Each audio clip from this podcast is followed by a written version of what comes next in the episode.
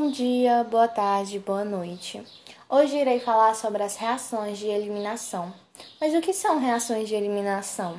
Bom, são aquelas nas quais alguns átomos ou grupos de átomos são eliminados na molécula orgânica. Podemos associar essa reação como se fosse o inverso das reações de adição. Ou seja, enquanto nas reações de adição são adicionado um átomo ou um grupo de átomo, as reações de eliminação é tirado, é eliminado um átomo ou um grupo de átomo. Bom, essas reações de eliminação, elas são bastante importantes na indústria química, na produção de polietileno, que é a matéria-prima para a obtenção do plástico. Bom, as quatro principais reações de eliminação são a desidrogenação, a eliminação de halogênios, a eliminação de halogenideto e a eliminação de água, ou seja, a desidratação. Bom, como eu já havia falado, existe quatro tipos de reação de eliminação. E a primeira delas é a reação de desidrogenação, ou seja, é a reação que elimina, que retira os hidrogênios de uma molécula. E para que haja esse processo, para que haja essa desidrogenação, essa reação, é, a gente tem que usar o calor como catalisador. E nesse tipo de reação, temos como molécula inicial um alcano, ou seja, uma molécula que só faz ligação simples e que após o processo torna-se um alceno, ou seja, molécula que só faz ligações duplas.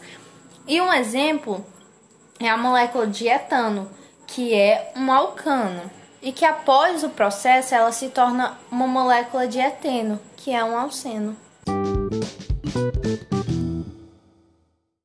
Bom, a segunda reação é a reação de eliminação de halogênios. E como conhecemos, os halogênios são a família 7A, o cloro, o bromo, o fluo, o iodo, enfim. Para que essa reação ocorra, tem que haver a retirada de dois halogênios de um hidrocarboneto, sendo que eles precisam estar situados em carbonos vizinhos.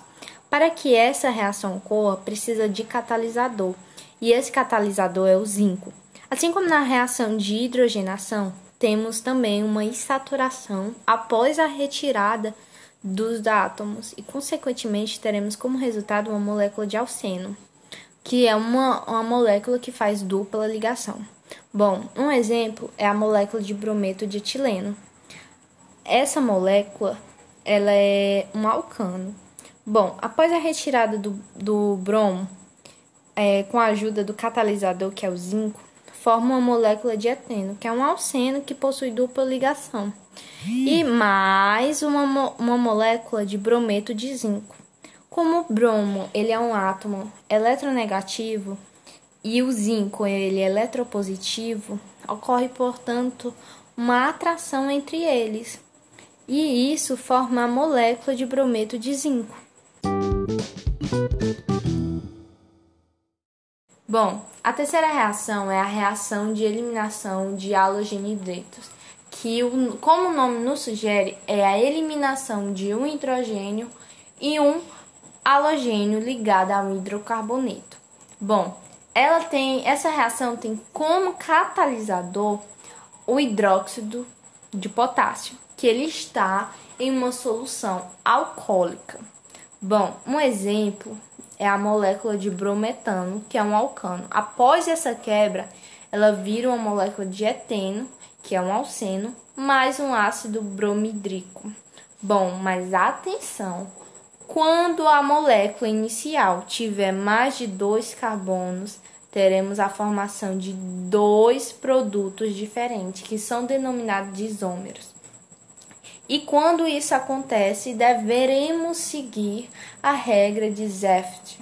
Não sei se falei certo, mas essa regra nos condiz que a retirada de é a retirada de hidrogênio do carbono menos hidrogenado.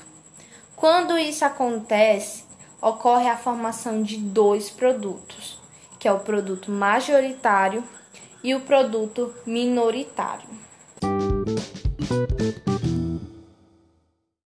Bom, a quarta reação é a reação de desidratação. E como o nome já nos diz, tem que ocorrer a eliminação, a retirada da água, submetendo o sistema a uma temperatura de 140 graus Celsius ou 170 graus Celsius. Isso varia de acordo com o tipo de reação. E essa reação ela tem que estar presente o ácido sulfúrico. E a gente vai ver as reações de desidratação em álcool e ácidos carboxílicos, sendo que essa reação pode ocorrer de forma intramolecular, uma molécula, ou intermolecular, entre duas moléculas. Desidratação e álcool intramolecular. Bom, essa, essa reação ela foi aplicada à regra de Zeft Portanto, ela vai formar dois produtos, o majoritário e o minoritário. A reação intermolecular, nesse caso, participa como reagente duas moléculas da função álcool. De uma delas se desprende a hidroxila e da outra um hidrogênio. Esse tipo de desidratação resulta em uma molécula de éter. Bom, na desidratação em ácidos carboxílicos, temos a formação de anidridos. Para esse tipo de desidratação será feito o aquecimento do sistema e o uso de óxido de fósforo, que é um poderoso dissecante. Intramolecular. Essa reação intramolecular acontece com um diácido, um ácido carboxílico com duas carboxilas, formando o anidrido sílico.